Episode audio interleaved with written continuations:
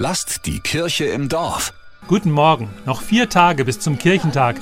In Nürnberg und Fürth laufen sich die Ehrenamtlichen schon mal warm. Vorbereitungstreffen in Nürnberg St. Lorenz.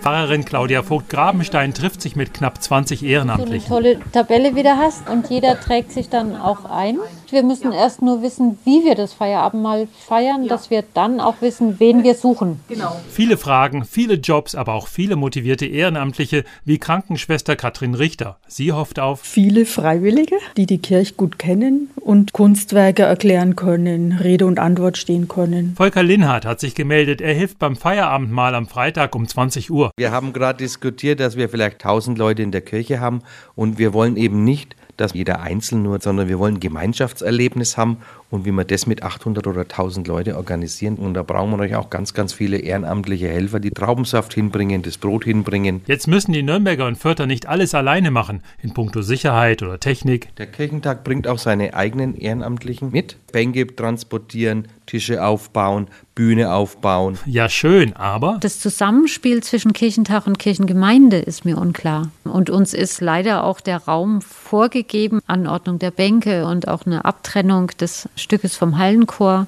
was eigentlich die Kirche sehr verändert und damit auch nochmal Schwierigkeiten schafft. Die gute Nachricht, egal wie viele kommen, Brot und Wein reichen.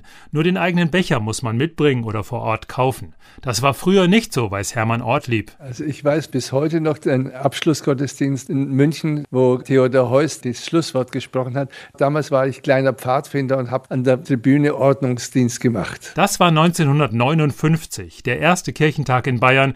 Da erlebt man viel. Auch das motiviert zum Helfen. In München war ich zuständig für ein Zeltlager und da kam ein Riesengewitter und dann kam die Bundeswehr und wollte Gräben ziehen. Und da habe ich gesagt, ich soll es bleiben lassen. Ich musste mich gegen einen Bundeswehrmenschen durchsetzen. Schlimm war vor Bayern in Stuttgart, da war es so heiß. Wir haben unsere Locations nur nach der Klimaanlage ausgesucht. Na, der Motivation hat nicht geschadet. Charlie Altmann geht noch aufs Hans-Sachs-Gymnasium. Warum macht sie mit? Weil es ohne Ehrenamtliche nicht funktionieren würde. Und mir sind jetzt die Leute hier auch echt ans Herz gewachsen, obwohl ich eigentlich vollkommen eine andere Altersklasse bin. Ein gutes Miteinander ist gute Werbung für den Glauben. Pfarrerin Claudia Vogt-Grabenstein freut sich auf unglaublich wusliche Tage, Feste, viel Musik. Ich hoffe sehr, dass das Wetter gut ist. Und dass die Lose für die Tombola reichen, denn jedes Los gewinnt. Aber wie viele Leute kommen denn? 4000 oder viel mehr? Oh, genau. das müssen wir noch besprechen. Sie schicken das dann an die Truppe oder wie machen wir das? Ja, gibt es da jetzt noch irgendwas, was ich vergessen habe? Christoph Leferts Evangelische Redaktion. Lasst die Kirche im Dorf. Immer freitags gibt's eine neue Folge. Abonniert uns gerne.